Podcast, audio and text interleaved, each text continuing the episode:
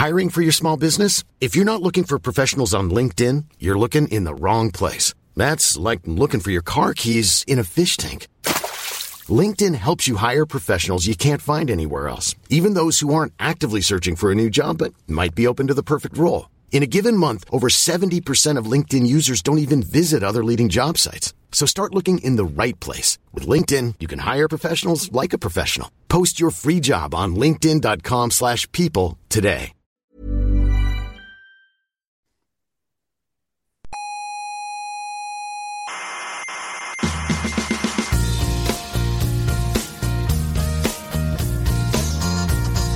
Aquí comienza Coffee Break. Eso es la cosa de la ciencia y tal, ¿no? Exacto, la tertulia semanal de la actualidad científica. El programa no está mal, pero yo creo que le falta... A ver. No sé, como un poco de, un poco de alegría. Un poco de alegría le falta. No sé, que estaría bien que hubiera un poco de música, concurso, chicas bailando, Ya, cha-cha-cha, swing, ya, streetis, hmm, de circo, ya, violencia gratuita, ya, peleas de gallos, muchas peleas de gallos. ya, ya, ya. Es que así es un poco soso.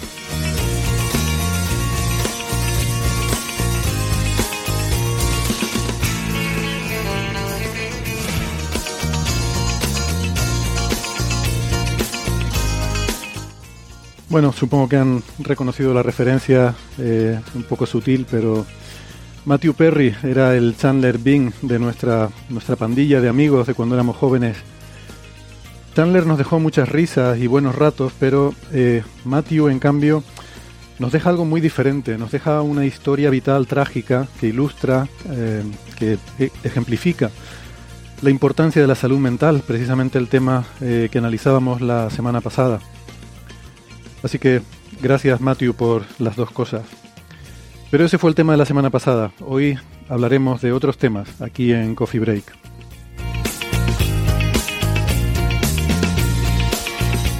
Hoy hablaremos sobre rocas que están cayendo del cielo ahora por un encuentro estelar que ocurrió hace 80.000 años.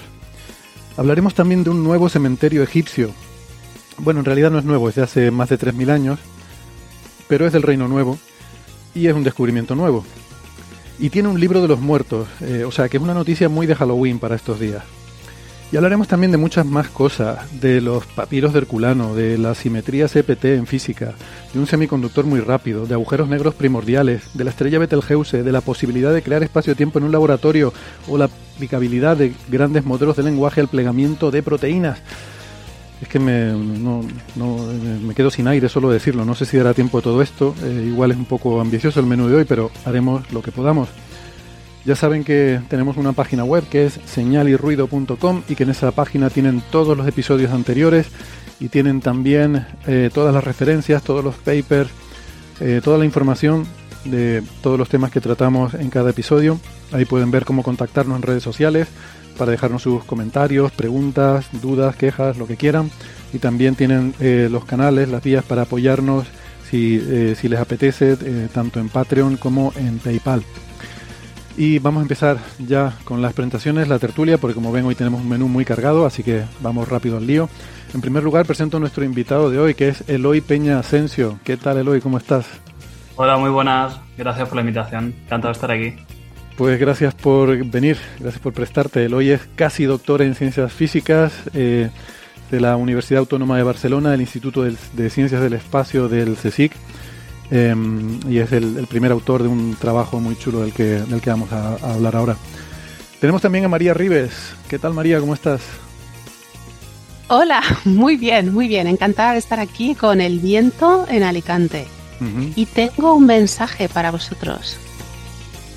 Tengo un mensaje de unos oyentes del programa. Ah, vale, vale, adelante. Pero hay que descifrarlo. eh, hay, hay un challenge, hay un premio por descifrarlo. Está escrito en tinta mm, evaporada, en pergaminos carbonizados. como Exactamente, exactamente. Son rollos de papiro carbonizados. Pues es un mensaje para vosotros de estuve hace poco en, en Ibiza en un evento de recreación histórica, ¿vale?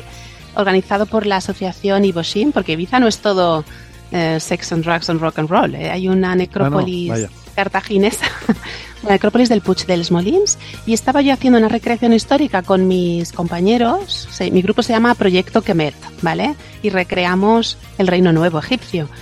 Y se me acercó uno- un compañero de otra asociación y me dijo, oye, tú no hablarás en un podcast.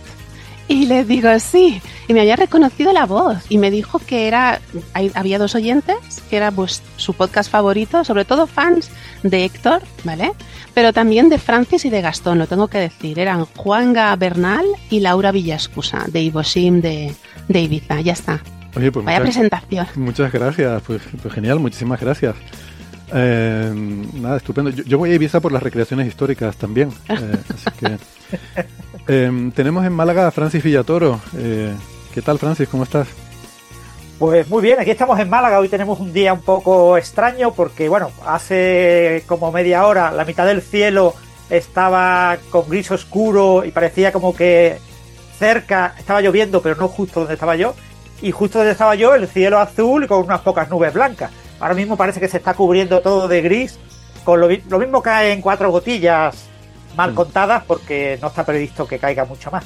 Pero bueno, así tenemos una buena temperatura, unos 22 grados, así que un día estupendo para grabar un podcast. Estupendo, bueno, muy bien. Eh, olvidé decir, María es profesora en la Universidad de Alicante, es arroba neferchiti en Twitter. Eh, Francis es profesor en la Universidad de Málaga, físico informático, doctor en matemáticas, es arroba emulenews en, en Twitter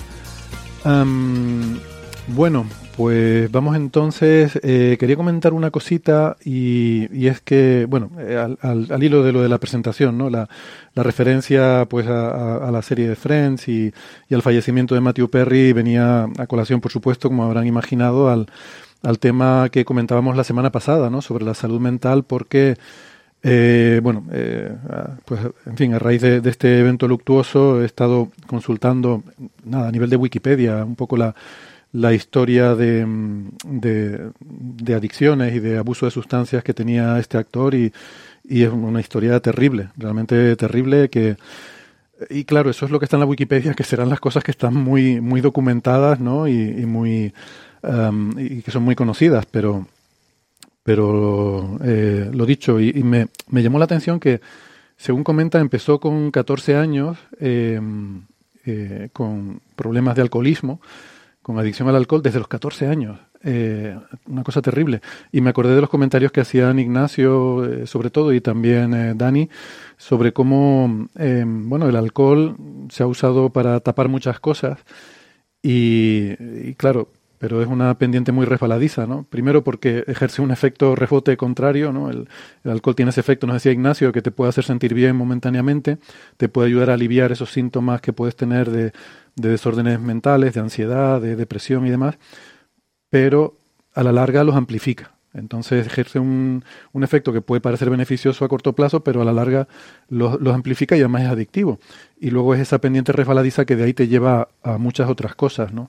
Que en el caso de, ya digo, en el caso de Matthew Perry, pues es una, bueno, simplemente ya digo, leyendo la Wikipedia ve uno lo, lo terrible que, que debió ser eh, su, su, vida personal por todo este abuso de, de sustancias, comenzando con el alcohol y, y, de hecho que nunca, nunca lo dejó, ¿no? nunca consiguió terminar de dejarlo. Cuentan ahí historias de que incluso durante el rodaje de Friends él se había comprometido a no beber durante, durante el rodaje, pero, pero aún así muchas veces llegaba pues llegaba con una resaca terrible o con o, directamente colocado de, alcohol o de otras cosas y, dificultaba las grabaciones. Creo que hubo una, una época que hubo que pausar la serie para poder, las grabaciones para, para que pudiera ingresar en una clínica de rehabilitación. O sea, realmente muy, muy serio el tema, ¿no?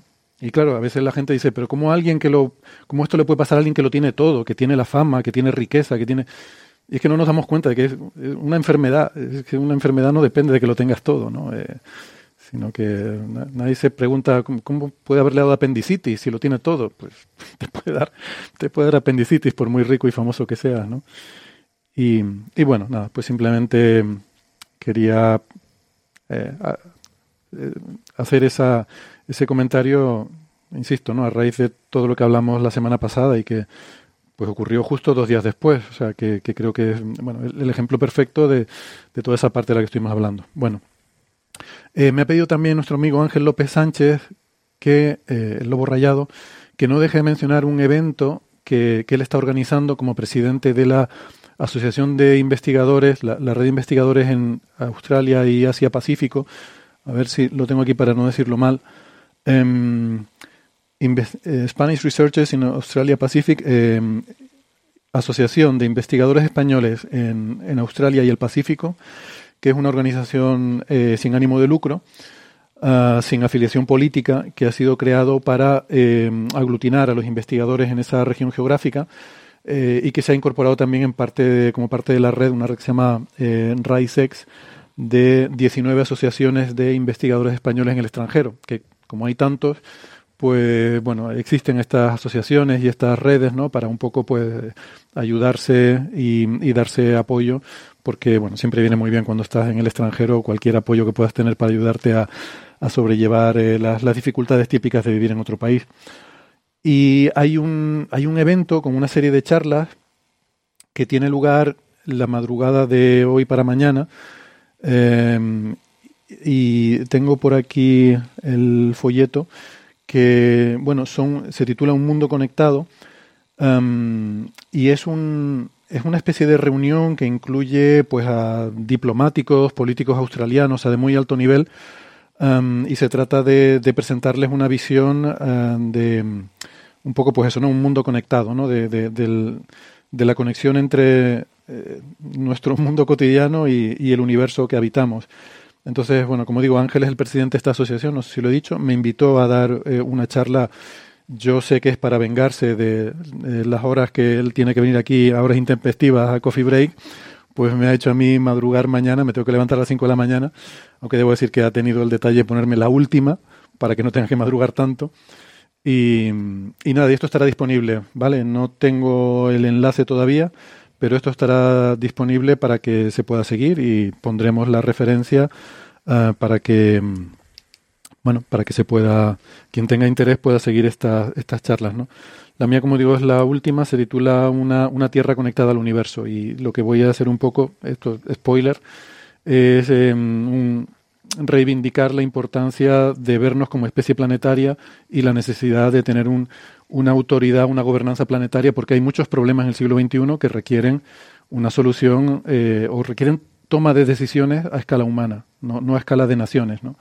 Esto que, bueno, lo hemos dicho muchas veces aquí, que la, la estructura de naciones para muchos problemas no sirve. Necesitamos algún tipo de gobernanza global para afrontar algunos problemas que son de naturaleza global. Bueno, eh, Eloy, vamos a hablar de, vamos a hablar de nuestro libro, ¿no? Nuestro paper. Eh, tengo, tengo que decir una cosa. En la portada del episodio de hoy, que pretendía, bueno, pretendía no hacer referencia un poco a este trabajo, porque a mí me parece una cosa muy, que es muy bonita y muy evocadora, pero es, mentira. Eh, es, mentira en el sentido, en el sentido literal, ¿no? Como cuando Francis dice algo, no, eso es mentira. Em, en este caso es mentira a sabiendas, que es lo que realmente hace que una mentira sea una mentira. Pero es una mentira artística, ¿vale? No me lo tengan muy en cuenta. ¿Por qué es mentira? La portada pretende hacer referencia al paso de la estrella de Scholz, eh, cerca al sobrevuelo, al, al, encuentro de nuestro sistema solar con el de la estrella de Scholz, que recientemente, hace unos años, se descubrió que ha sido el encuentro cercano más reciente que tenemos constancia. De vez en cuando las estrellas se van moviendo y de vez en cuando se acercan, simplemente por esos movimientos aleatorios en la galaxia. Y esto ocurre eh, bastante, relativamente a menudo. Eh, entre 50.000 y 100.000 años una estrella pasa a distancia de la nube de Oort. Que eso eh, es un montón. yo, en fin, lo suelo mencionar esto en el contexto de SETI porque a veces nos preguntamos por, el, por qué esta idea de intentar buscar artefactos en el sistema solar. Pues es porque a lo largo de la historia del sistema solar, con esta frecuencia de encuentros, ha habido del orden de 100.000 oportunidades, 100.000 encuentros con otras estrellas. Son 100.000 oportunidades nosotros ya estamos pensando en mandar una sonda Alpha Centauri, a Próxima Centauri. Entonces, está a cuatro años luz.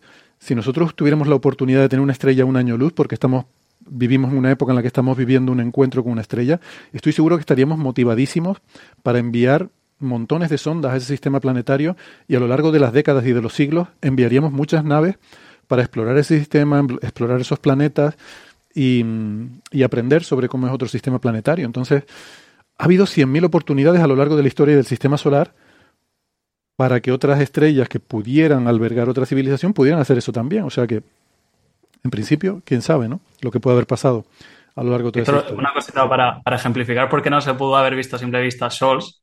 El paso más cercano al Sol con nuestra estrella fue a 68.000 eh, unidades, o 68.000 unidades astronómicas, que más o menos es un año luz eh, Alpha Centauri está a cuatro años luz y que es solo cuatro veces más y no se aprecia eh, en el cielo a simple vista, ni mucho menos. próxima Centauri, ¿no? Pues claro, Alfa, es un sistema triple, que son dos estrellas que sí son brillantes, y Próxima, que es una enana roja. Y efectivamente, Próxima no se ve a simple vista. Claro. es que la, nube de Oort, el, espacio por el que pudo haberse, haber eh, atravesado Scholz es enorme. Mm. Eso es. Entonces, bueno, no se vería a simple vista, ¿vale? De hecho, está calculado que habría sido magnitud 12 o algo así, pero para mí lo, lo evocador de todo esto es que eso fue hace 70, 80 mil años, que ya había seres humanos en este planeta. Eh, entonces, el último de estos encuentros se produjo cuando ya había seres humanos en este planeta. Y, eso me parece algo muy, muy bonito de imaginar. Eh, por cierto, la semana pasada cuando hablamos de esto, a París hizo el chiste de que si estábamos hablando de, cuando dice la estrella del Sol, dice la, la estrella del Sol, refiriéndose al Sol, yo no lo pillé. Era, pero es el, tipo de chistes que me gustan. Pero pensé que Scholz era algún personaje, eh, algún, algún personaje de actualidad que yo no conozco, de, que, de fuera de mis círculos, que ahí me pasa mucho eso. Entonces por eso no lo, no lo pillé. Bueno, eh, entonces, Eloy, em, en, este, en este paper, si quieres eh, resumírnoslo un poquito, ¿no? Porque trata de, de cosas que pasaron en ese encuentro, posiblemente, ¿no?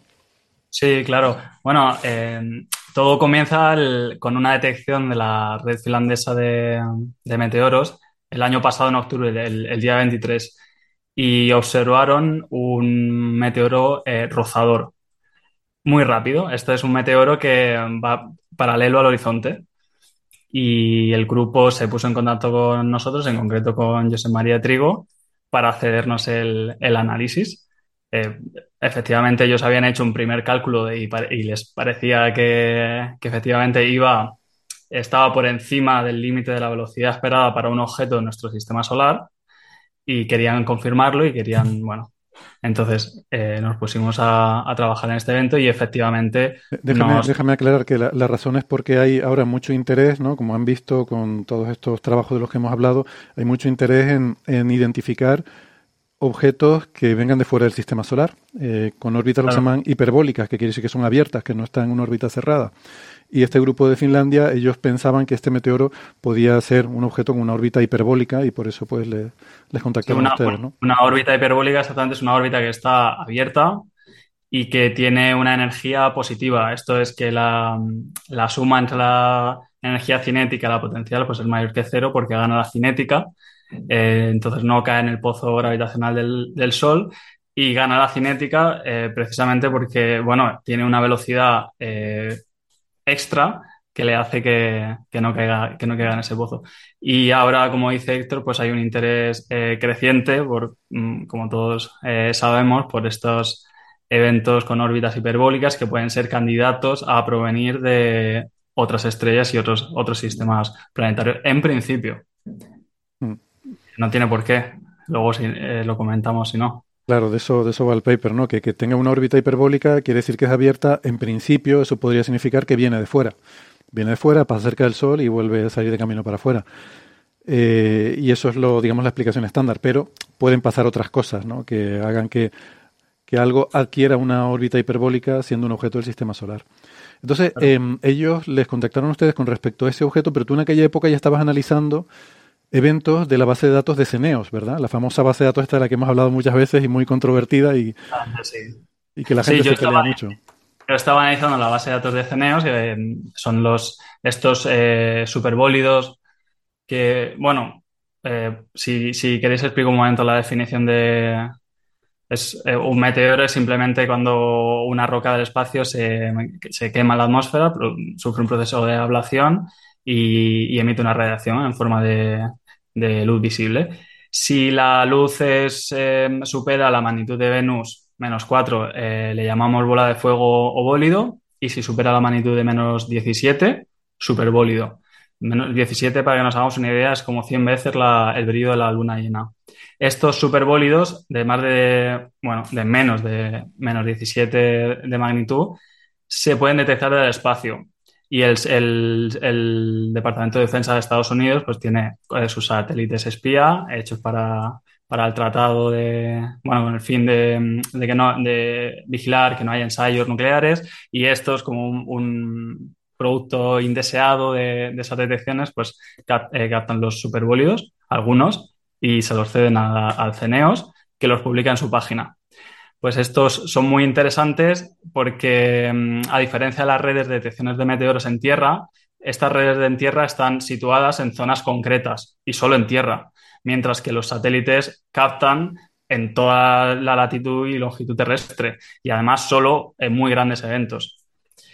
Em, el problema es suben estos em, datos sin incertidumbres sin eh, la medida del error. ¿Por qué? Porque son satélites espías y no quieren que el enemigo le reconstruya la, la, sensibilidad del instrumento y entonces hagan justo los ensayos nucleares pues un poquito más abajo para que no los, que no los detecten. Entonces tienen su interés, pero también su, su problema. Yo en principio estaba, mm, me interesé por ceneos para mirar la, los normales, los, las órbitas elípticas, para ver qué porcentajes estaban asociados con enjambres, eh, o sea, con lluvias de estrellas, y, y ver si cuadraba con los, con, lo, con los, porcentajes que se obtienen en, con las detecciones, con las estaciones de tierra. Y de casualidad, pues me encontré con estos eventos hiperbólicos. Ya habían detectado a Mir Siraj y Avilov 1 y yo detecté el, el, el segundo. Famoso, el famoso IM1, IM1 el famoso IM1. 14. Nosotros detectamos el segundo, eh, que les pisamos, nos adelantamos eh, por unos meses, que les dio mucha rabia. Intentaron luego publicar ese segunda, esa segunda detección como si fueran suyas sin, sin citarnos, pero tuvieron que citarnos al final. Y nada, y entonces eh, la comunidad pues realmente ha reaccionado muy mal a la publicación de este tipo de eventos y más aún cuando estas personas pues están elucubrando y haciendo unas hipótesis que son eh, extravagantes sobre eventos que ya son de por sí un poco anómalos o, o cuestionables. Hmm. Me gusta lo de. Una pregunta, Eloy. Espera, espera un momentito, dice... un momentito, Francia, ahora, ahora te, pero hablando de extravagantes, es que se, se, nos acaba de conectar Gastón Giribet a la tertulia. Eh, él, él, sabe que lo digo de forma cariñosa porque para mí no, no cabe otra interpretación de ese adjetivo. Eh, ¿Qué tal, Gastón? ¿Cómo estás? Hola. Hola, hola. Hola. O sea, hay dos formas de insultar a, a, a, un amigo. Una es con un insulto y una forma un poco más sutil que es emplear adjetivos que no son peyorativos, pero de un uso tan poco frecuente que implica una ironía infinita. En este caso no es ironía, eh, soy extravagante. Bueno, puedo decir aquí que el uso de la ironía es también un homenaje a, a Chandler Bing y a Matthew Perry. Eh, pues nada, nada, Gastón es doctor en ciencias físicas, profesor en la Universidad de Nueva York, arroba Gastón Giribet en, en Twitter. Eh, gracias por conectarte, Gastón. Disculpa, te interrumpí, Francis, que estaba, querías preguntar algo. No, solamente como Héctor siempre comenta que Avi Loeb tiene línea directa con los militares para el tema de la base de datos CENEOS, vosotros también tenéis línea directa, es decir, también podéis pedir más información de la... Para bueno. nada, para nada. Yo lo he intentado, ¿eh? Yo lo he intentado. Y mm. Ni me han contestado, vaya. Mm. Yeah. Pero vamos, que si la, ¿Cómo, que si... ¿Cómo, se intenta eso? Uno llama al Pentágono y dice, hola, soy Eloy. No, uno, uno contacta con el administrador de la página ¿Es web. el Pentágono? Que se ponga. Qué bueno. Que se ponga. No, uno contacta con el, con el que sabe que, al que le pasan los datos, que, es, que es está en la, en la página web de Ceneos. Tienes abajo el nombre del administrador en la, el apartado de bolas de fuego. Paul Chodas se llama. Y eso es un cargo público de la NASA, tienes su email y pues, lo puedes eh, escribir si quieres, claro. Vale, o sea, tú le escribes al, de, al de la NASA sí. y el de la NASA es el que habla con los militares. Claro, exactamente. De todas maneras, si lo que vamos a conseguir, si lo que podemos conseguir es una carta oficial, firmada por un oficial diciendo que lo confirma el 99,999%, pues tampoco nos va a servir de mucho, porque si no, si no nos dan los datos en crudo, ni siquiera nos ofrece las incertidumbres, pues yo es, pues de su palabra, fiarme de su palabra es como no tener nada. Sí, porque de hecho Loeb eh, consiguió esa carta y tampoco ha servido para mucho, ¿no? Aquí hemos hablado, yo me he quejado aquí muchas veces de, de algunas actitudes, ¿no? Hacia esta base de datos. Yo entiendo las reticencias y entiendo que hay cosas que sin incertidumbre, pues no se puede, no se pueden afirmar. Eh, pero eso no quita que no pueda haber pistas, sugerencias, indicios que puedan salir de esta base de datos, que a lo mejor luego se tengan que confirmar de otra forma. Y, existe cierta, eh, yo lo he comentado aquí alguna vez, y aprovecho ahora que, puedo decirlo, que están basadas no solo en mi experiencia personal con el paper del, del meteoro de IM1, el Ceneos 14 y, y, la historia del planeta 9, sino también de la historia de este artículo que Eloy ha sido primer autor, pues que también hemos encontrado, ¿verdad, Eloy?, eh, problemas con comentarios de referís que no tienen mucho sentido y que yo los atribuyo a la polémica y la... Y la, no, es que, bueno, polémica está bien, o sea, la, polémica de por sí no es mala, pero al, digamos, al debate demasiado apasionado que se ha generado, bueno, porque Loeb genera este tipo de, de cuestiones por su forma de actuar, eh, genera fricciones con, eh, con la gente de la comunidad de, lo, de los campos en los que se mete. Y yo creo que esas fricciones lamentablemente no deberían, pero esas fricciones que son humanas se acaban traduciendo a, o se acaban trasladando al debate científico, que yo creo que no debería. Deberían ser dos cosas separadas. Pero, en fin, somos humanos y esto ya lo hemos debatido en otros programas. Y, y a veces Además, tuvimos la mala suerte, voy a, voy a desvelar algunos entresijos que, que está, Icarus, que es donde hemos publicado, si no recuerdo mal, fue la tercera o la cuarta revista donde probamos con la mala suerte de que íbamos enganchando siempre el mismo referí. Entonces, eh, llegaba un momento en el que recibimos la primera eh, revisión del referí con sus comentarios y su negativa, pero a partir de ahí trabajamos, eh, contestamos esos comentarios y mejoramos el paper, lo enviamos una segunda vez y el referee volvía a enviar la primera revisión, ya incluso citando frases que ya no estaban, o sea, ya por, con una inercia, de, con una una preconcepción de, de, de, no querer, bajo ningún concepto que se publique eso, que ni se molestaba en mirar si el artículo había sido mejorado, si habían sido abordados todas las, eh, las problemáticas que señalaba. Prejuicio, que, hasta... que, se llama eso, sí. Sí, sí. No, y luego, y luego pasó que en otra revista le llegó al mismo referí y, y puso el mismo informe, cuando ese informe no se aplicaba, ¿no? Eh, entonces, ah, eso te referías, pensaba que decías una revisión posterior. Y que ya el referí, el referí en su informe incluso citaba frases de estáis diciendo esto y esto está mal, que ya no habían dejado de existir, ya no estaban en el manuscrito. Sí, o sea, ni se lo había sí. leído, o sea, es que no quería ya, es que no quería saber nada del, del paper directamente, no se lo volvía a leer. Uh -huh. Bueno, eh, en fin, finalmente el artículo se publicó y a mí me parece muy interesante. Yo, el, la forma en la que lo veo, eh, eh, no sé qué opinas tú, Eloy, eh, creo que tiene como dos, dos partes muy sí. interesantes, ¿no? Eh, una es el análisis del meteoro finlandés y otra es la parte del análisis de identificar eventos hiperbólicos en la base de datos de Ceneos, que claro. es lo que tú ya estabas trabajando, ¿no? Y hay que señalar que las reticencias de los referís y en general de la comunidad es solo por esa segunda parte.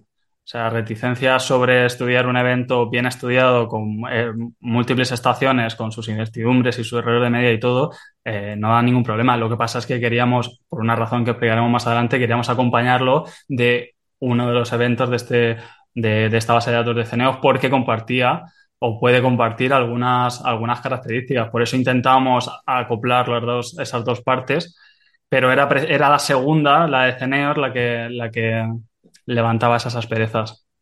Sí, porque el meteoro finlandés, no si lo hemos dicho, sí que se observó, no es con Ceneo, sino con, con, estaciones, creo que tres estaciones diferentes en tierra, ¿verdad? De estaciones científicas normales.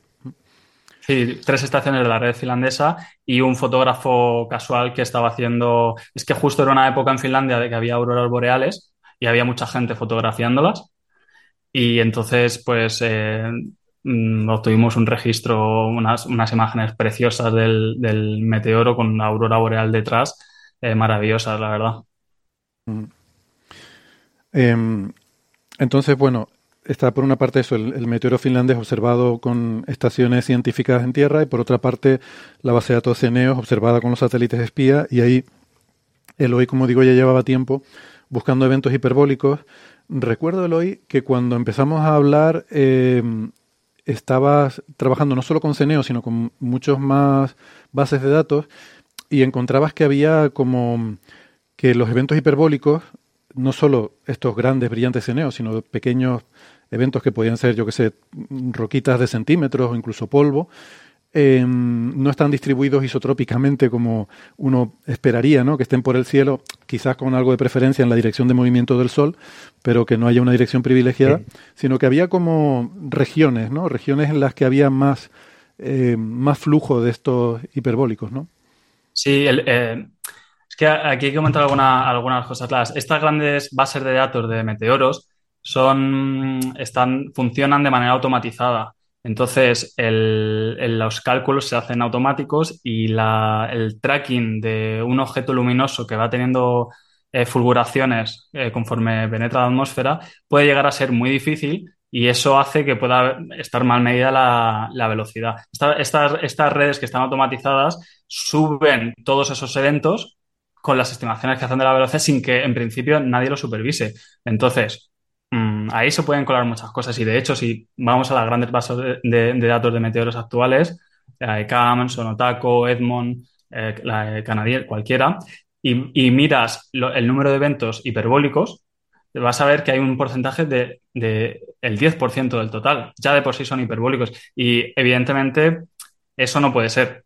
No puede ser porque los que se reducen bien a mano, eh, con buena precisión, no, nunca sale ese, porcentaje. Entonces, eh, ya se asume y se lleva asumiendo desde los años 50 que se empezaron a, detectar estos eventos hiperbólicos que son fruto de error. O sea, que son errores de medida, errores de cálculo, limitaciones de los instrumentos o a la hora de hacer el tracking del, meteoro, pues, pues errores en el píxel o en el frame que se adelanta o, cualquier tipo de error que pueda surgir. Bueno, que la mayoría, ¿no? O sea, que, podrá haber alguno, pero que no son ese 10% que, que sale en las bases de datos, claro. La, cuestión es si dentro de ese 10% existe un porcentaje de eventos que realmente son hiperbólicos o no.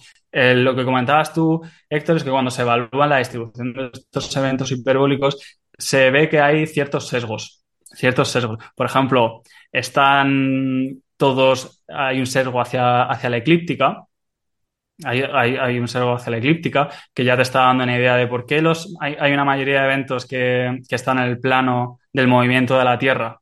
Pues justamente porque son hiperbólicos, porque han impactado muy rápido, se han medido mal. Las cosas que se, que se detectan que van muy rápido se miden peor.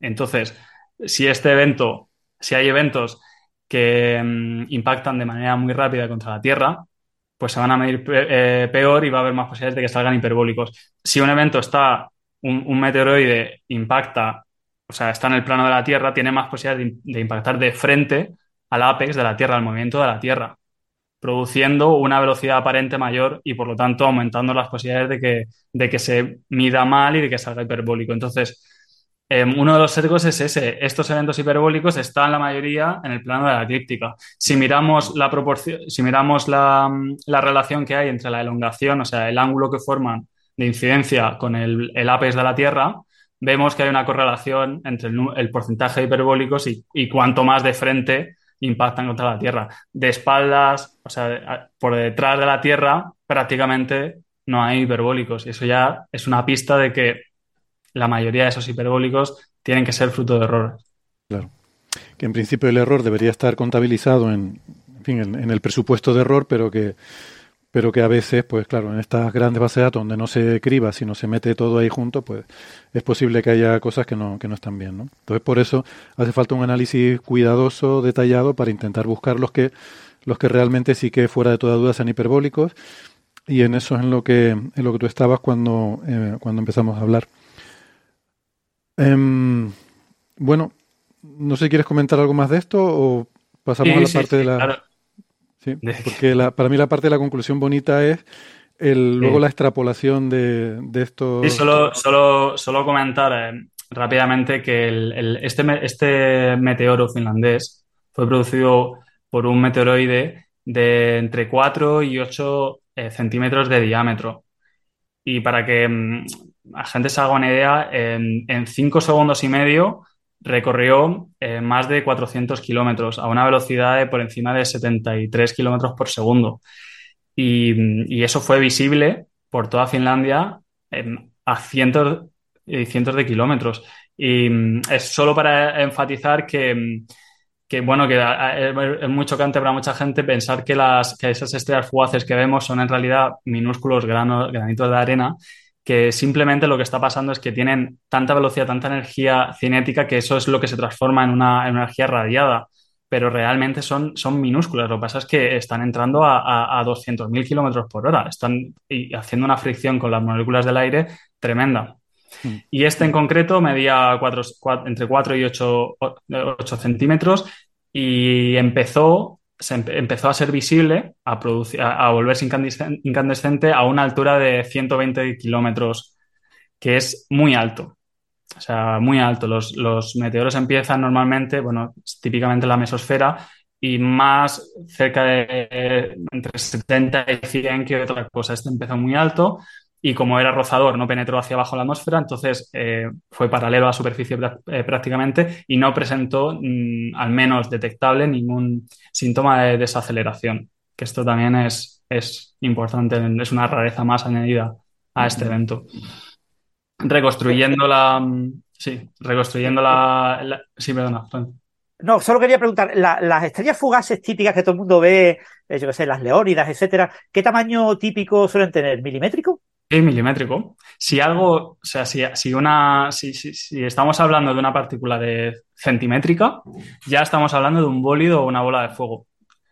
De la magnitud que produce una estrella fugaz mm, típica que ves así, una pequeña traza, eso es micrométrico, pero 100, 200 micrómetros, mm, un milímetro. Esos son granos de polvo, básicamente, ¿no? Sí, es, es la, la, mm, la, la IAU, la eh, International, eh, ¿cómo es? Eh, Astronomical Union, ¿no? Astronomical Union, sí, define un meteoroide desde 30 micras hasta un metro. 30 micras es el, el, rango inferior, el límite inferior, porque es el, lo mínimo que pueden detectar los radares cuando uno de estos meteoroides impacta contra la atmósfera. En visible hace falta un poquito más, 100, 200, pero por ahí está el mínimo. A partir de eso ya se considera polvo y ni el radar convencional de detección de meteoros lo puede, lo puede detectar. Hmm. Bien, bien. Eh, y, este objeto, el finlandés, eh, nos lo topamos de frente. O sea, chocamos la Tierra, ¿no? Fue una colisión frontal con este meteoro. Por eso tenía esa velocidad tan brutal, que eran como 70 kilómetros por segundo o algo así, ¿no? Claro, eso, eso permite también que, que salte desapercibido. O sea, es más fácil si impacta de frente vas a ver que tiene una velocidad normalmente alta y lo vas a poner ahí a este, este hay que estudiarlo. Todos los meteoros que a lo mejor podían ser raros o muy rápidos, pero impactaban por detrás y entonces no, no aparecían ser em, tener una velocidad tan alta y a lo mejor sí que la tenían. Claro, el, la, mm, un meteoro, o sea, el límite parabólico en, el, en, en, en la órbita del planeta, o sea, una órbita puede ser elíptica o sea, un, objeto puede tener una órbita elíptica y chocar contra la Tierra hasta, mm, hasta 42 kilómetros por segundo en, relación al Sol. O sea, si un objeto que, está, que impacta contra la Tierra tiene mm, eh, una velocidad mayor de 42 kilómetros por segundo, significa, es, supera la velocidad de escape del sistema solar en, la órbita de la Tierra y por lo tanto tendría una velocidad hiperbólica. Pues a esos 42 eh, kilómetros por segundo eh, el, que podría tener en el límite, hay que sumarle los 30 kilómetros por segundo de la Tierra si impacta de frente o restárselos si impacta por detrás. Más el extra Que es el caso de IM1. IM1 impacta casi, bueno, no, no totalmente por detrás, pero como a 45 grados por detrás. Y, y era cerca de 30 kilómetros por segundo respecto a la Tierra, que en heliocéntrico pues eran como 60 kilómetros por segundo prácticamente.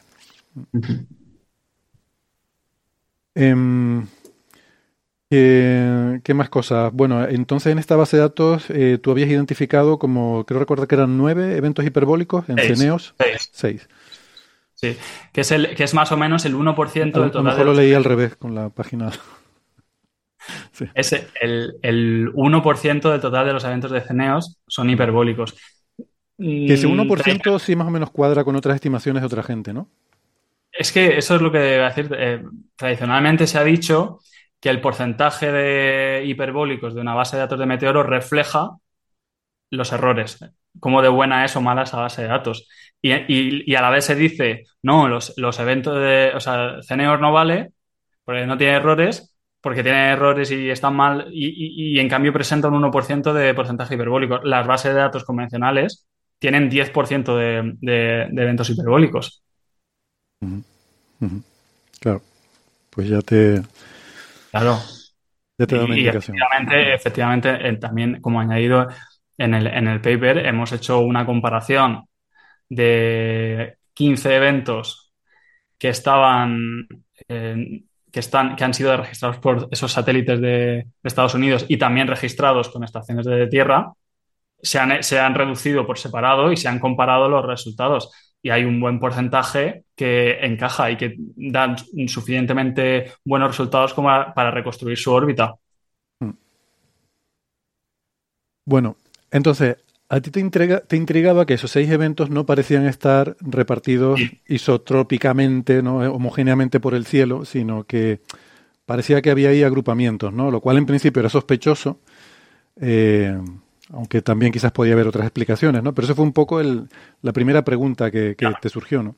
Había, había eh, los, seis, los seis eventos Ceneos, pues despertaban dos, dos sospechas. Primero, los seis tenían una inclinación orbital baja, menos de 24 o 25 grados, lo cual... Cerca de la eclíptica.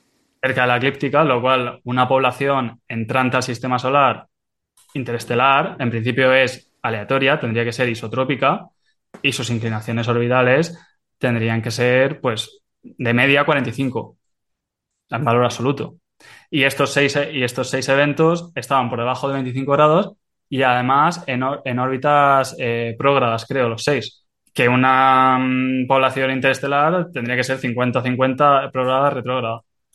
Con lo cual, y además, había un primer sergo de dirección del radiante, que es la zona del cielo de la que proceden, antes de impactar, em, que parecía o apuntaba mm, hacia Gemini, hacia la constelación de Gemini. Que luego esto a lo mejor no pareció ser tan una, evidencia tan fuerte como, como, creía al principio, pero mm, bueno, e, está el trabajo que Héctor es el que se dio cuenta de esto, que había leído el trabajo de, de los hermanos de la Fuente, que ya habían estudiado el cuerpos pequeños del sistema solar, asteroides y, bueno, cometas principalmente. Es que, perdón un momento, los hermanos de la Fuente Marcos, Raúl y Carlos, hemos hablado de ellos aquí otras veces, son los Simpsons del sistema solar. O sea, ya, ya lo han hecho todo. Cualquier cosa en la que vayas a trabajar, ya los hermanos de la Fuente Marcos han hecho cosas ahí, ¿no? Sí, ellos ya miraron algunos cometas em, con muy, muy excéntricos, incluso hiperbólicos, y dijeron, oye, hay, em, hay, un, hay un sesgo hacia esta zona del cielo estos eventos hiperbólicos tienden a apuntar hacia esta zona de cielo, en concreto hacia la constelación de Gemini. Mm, este, mm, los eventos de Ceneos también parecían, no, eran aleatorios, algunos estaban cerca de Gemini y, otros no, pero había un sesgo ahí.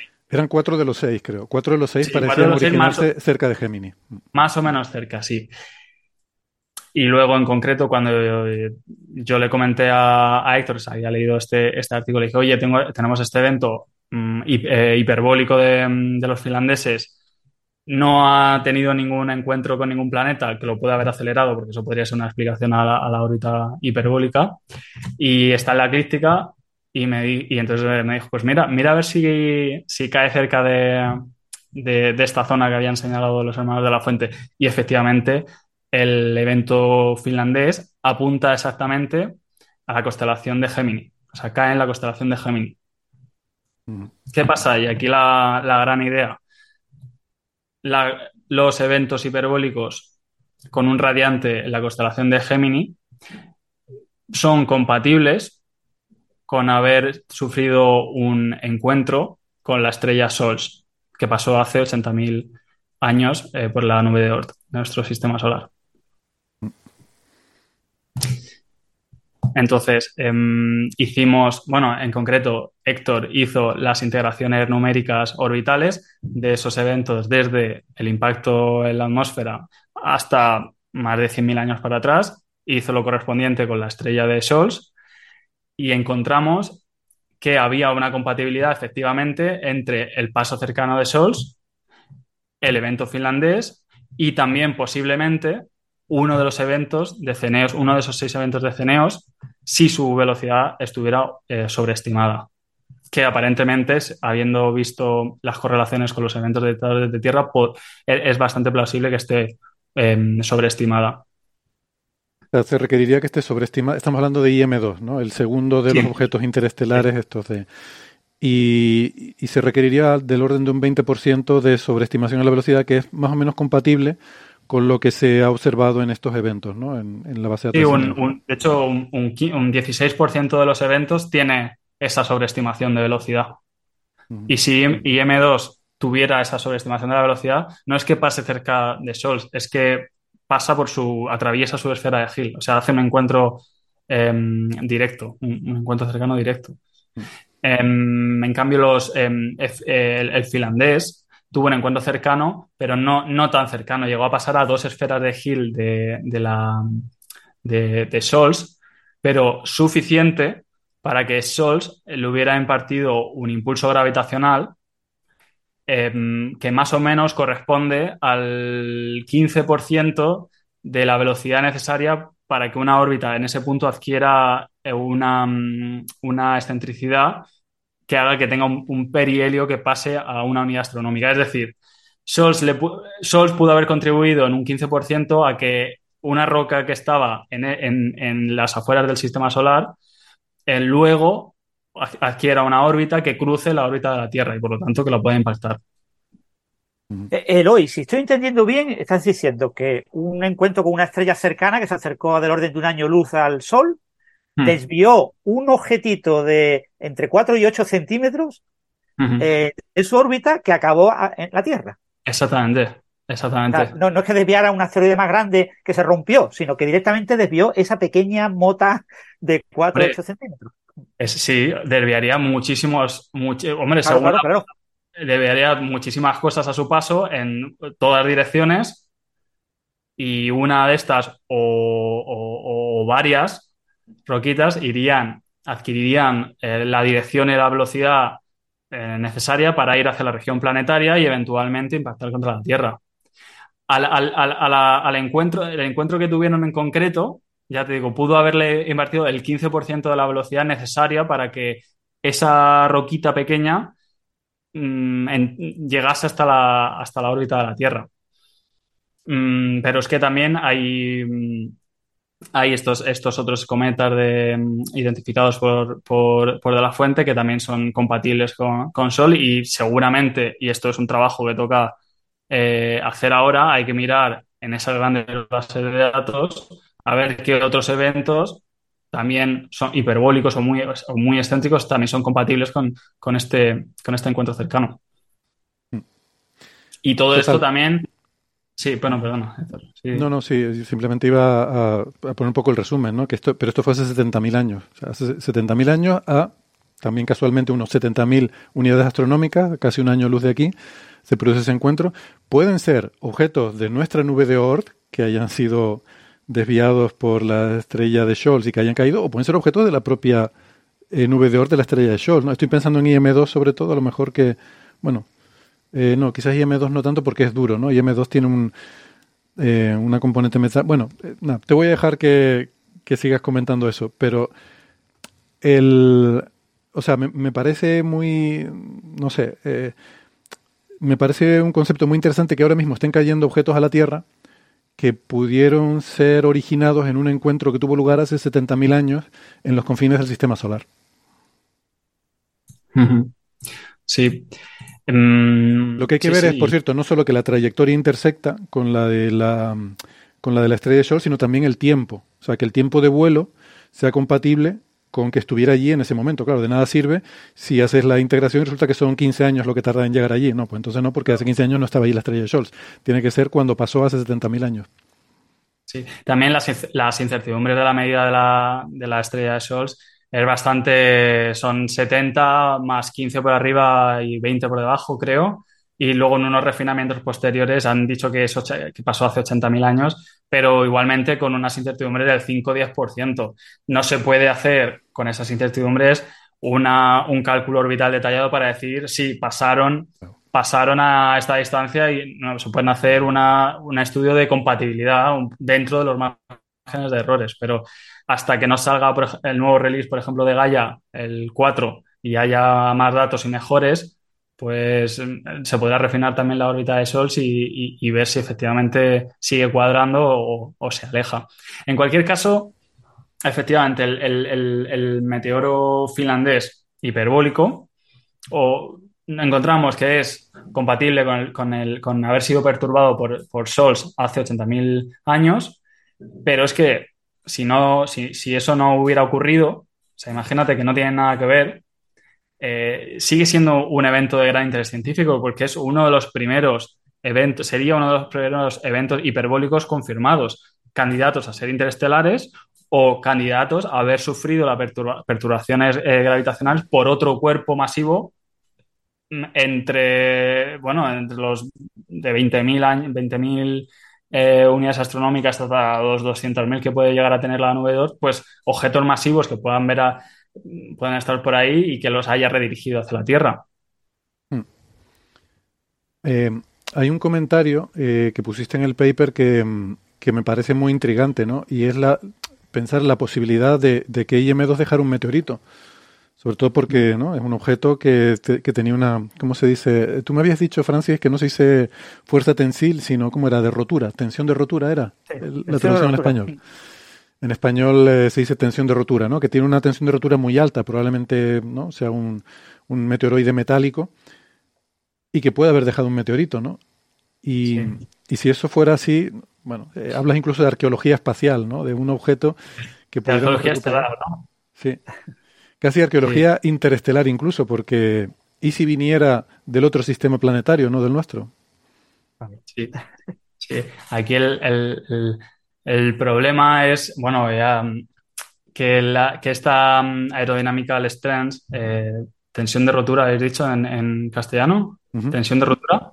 Sí, eso me dijo Francisco. Eh, vale, esto se calcula con el modelo, el modelo más básico, con la densidad del aire en el momento que sufre esa explosión, esa máxima fulguración, por la velocidad al cuadrado.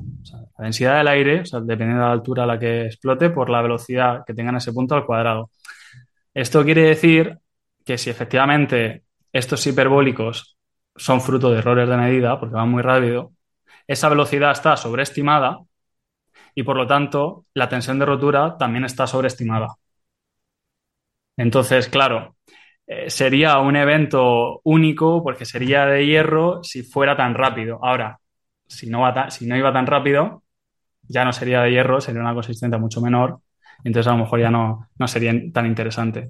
Mm, por eso tenemos que hacer una, carta de petición masiva al Departamento de Defensa para que al menos unos cuantos eventos den las, de las, incertidumbres y, nos dejen y nos dejen estudiarlos y, comprobar todo esto. Sí, Eloy, ¿habría alguna manera de que dieran las incertidumbres sin violar esa posibilidad de que fuerzas, o sea, igual que los datos se anonimizan, eh, los datos médicos para, ¿se podría hacer algún tipo de anonimización de esas incertidumbres? Yo he pensado, yo he pensado que sí, pero claro, esto tienen que gastar ellos tiempo. Si ellos quieren facilitarnos la tarea, ellos pueden darnos eh, los datos diciendo hemos alterado aleatoriamente en un rango eh, los valores pero están dentro de ese rango, pero ese rango os va a permitir mm, pues demostrar esto o, refutarlo. O sea, que ellos, si ellos aplicasen un ruido aleatorio mm, lo suficientemente alto como para no revelar sus, su sensibilidad, pero em, lo suficientemente bajo como para pedir, eh, permitir hacer algunas estimaciones mejores, pues eso sería una posibilidad. Ahora, la otra es esperar a que esos satélites que tendrán una vida media, pues no sé, no creo que más de 40 años. Se tendrán que retirar en algún momento y, eh, o los actualizarán y, tendrán mejores sensores y dirán, os damos, os damos las medidas con sus errores de los antiguos. Pues no sé, o a lo mejor lo típico que dentro de 50 años habrá que escribir un paper porque los desclasificarán y toda esta información esté disponible y ahora, y ahora haya que comprobar todo lo que se dijo si era, si era verdad o no. Dentro de 40 años, si alguien se acuerda. Es muy no. Pues esperemos que sea antes, ¿no? Que sea dentro de 5 años, 10 años. No sé qué vida tendrán estos satélites militares. O, hacer nuestra propia red de satélites científicos y, y, dejar de depender. No, pero ya los, datos no, no, nos sirven, pues serían datos nuevos, no serían. Sí, datos, nuevos, claro. claro. Sí, pero si ha pasado un par de veces, tiene que volver a pasar, es cuestión de tiempo. Bueno. O sea, que tú planteas esto de la posibilidad de que eh, este objeto Ceneos 2014 se desviara por el planeta 9 y eh, fuera uno de sus fragmentitos lo que estamos observando ahora, con lo que podrían caer más de un fragmento en un tiempo de pocos años, ¿no? Mm, no, no, yo de esos fragmentitos no, he dicho nada. O sea, el, el Ceneos 14 este es IM1, eh, es otro, otro evento diferente que no es de los que hemos estado hablando aquí. Aquí hemos hablado del finlandés y de IM2. Sí, pero ha mencionado la tensión de rotura porque se podría haber roto eh, eh, ese ah. en trocito y que hubiera sido ah. lo que observamos ahora tan pequeñito, un trocito de ese o no. No, no, no, lo, decía porque hay una parte en el artículo en el que se habla de que ese IM2 podría haber dejado un meteorito si fuera muy fuerte, ah, si tuviera una consistencia muy grande, y entonces podríamos intentar recuperarlo como está intentando hacerlo con el otro, podría, se podría intentar buscar ese meteorito y a lo mejor sería una, no sé, una reliquia, un objeto que viene o bien de las afueras del sistema solar o bien de, la propia estrella de Scholz. pero Francis, la, M2, no hay M1. Vale, y la, tensión de rotura se calcula en cuando se rompen en nuestra atmósfera. Básicamente es cuando el cuerpo sufre, sufre, lo que llamamos una disrupción catastrófica que produce una gran fulguración, que normalmente suele ser al final, y es el momento de máxima radiación de, energía, y es cuando la, la, presión hidrodinámica que sufre por el frenado de la atmósfera iguala y supera a la consistencia del objeto.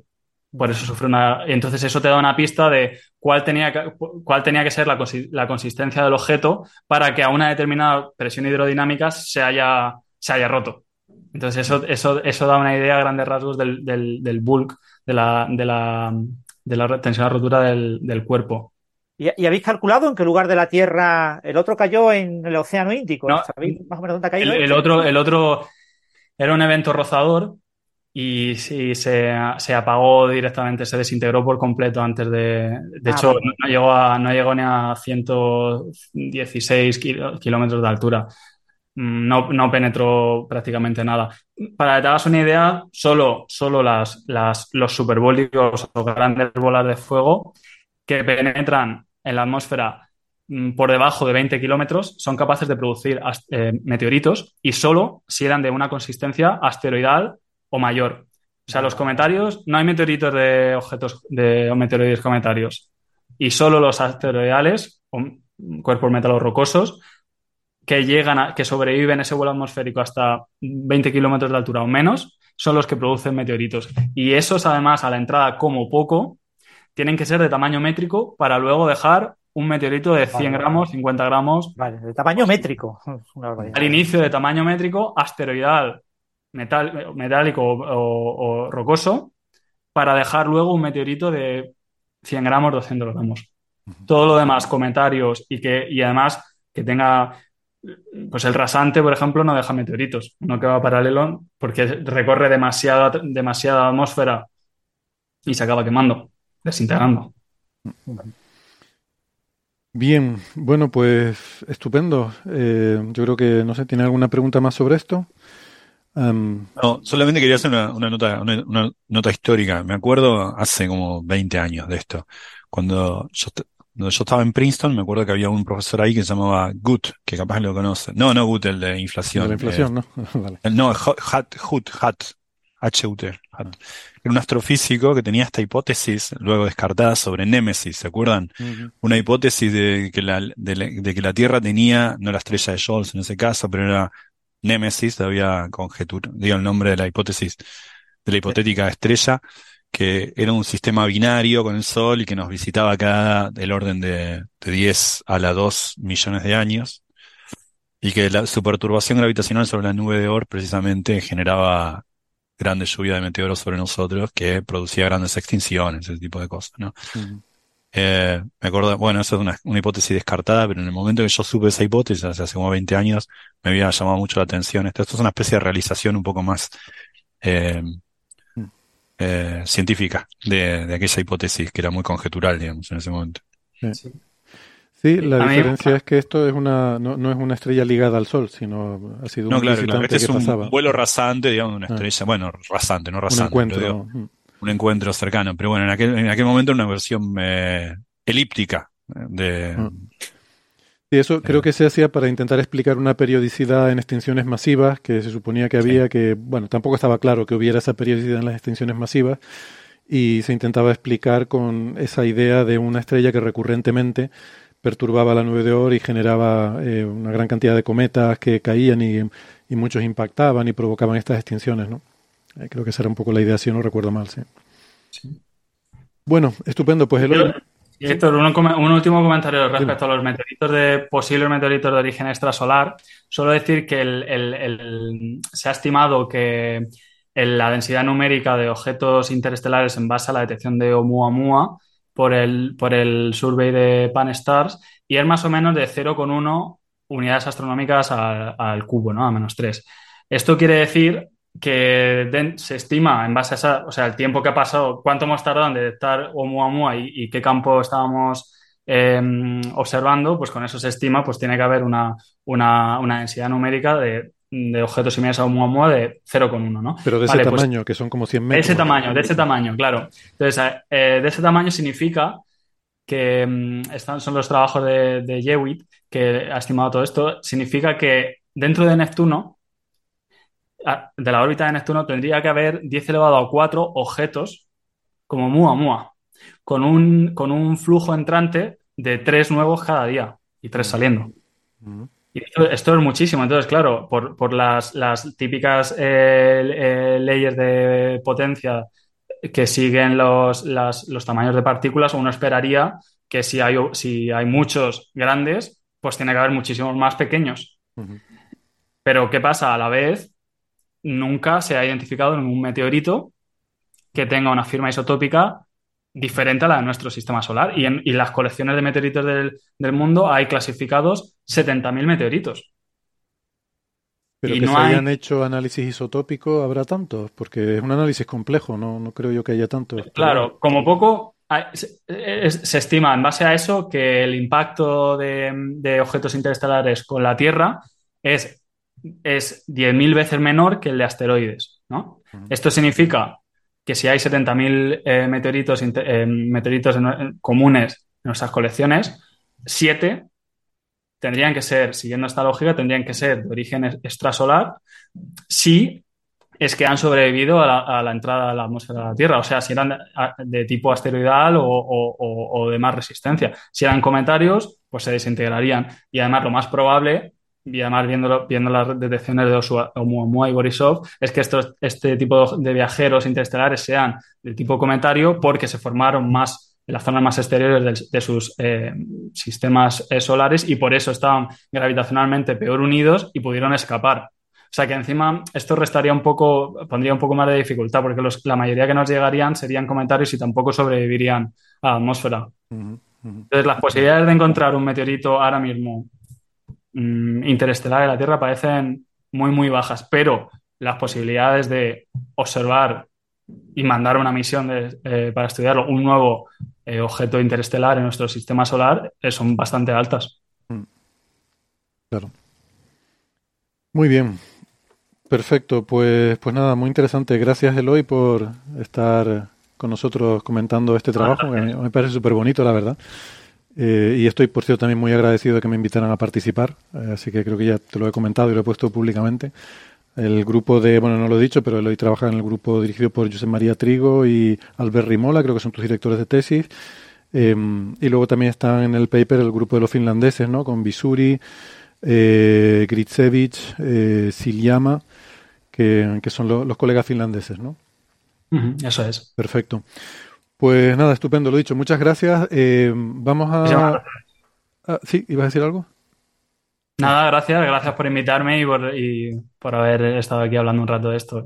Perfecto. Ahora- Ha sido- Un placer, encantado. Vamos a hacer una pausita. hemos disfrutado mucho. Volvemos en un ratito. Si nos están escuchando en la radio, ya saben que si quieren seguir la conversación nos tienen que escuchar en el podcast, en la cara B.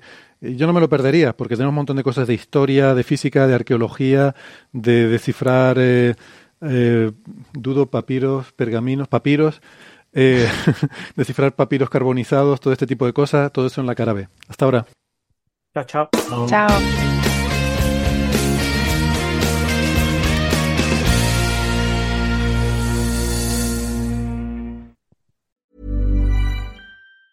Treat mom to healthy, glowing skin with Osea's limited edition skincare sets. Osea has been making clean, seaweed infused products for nearly 30 years. Their Golden Glow body set includes three clinically proven bestsellers for smooth, glowing skin, while the Glow and Go facial set provides spa level results at home. Both sets come in giftable boxes with savings up to $48 and free shipping for a limited time. For 10% off your first order site wide, go to OSEAMalibu.com and use code MOM.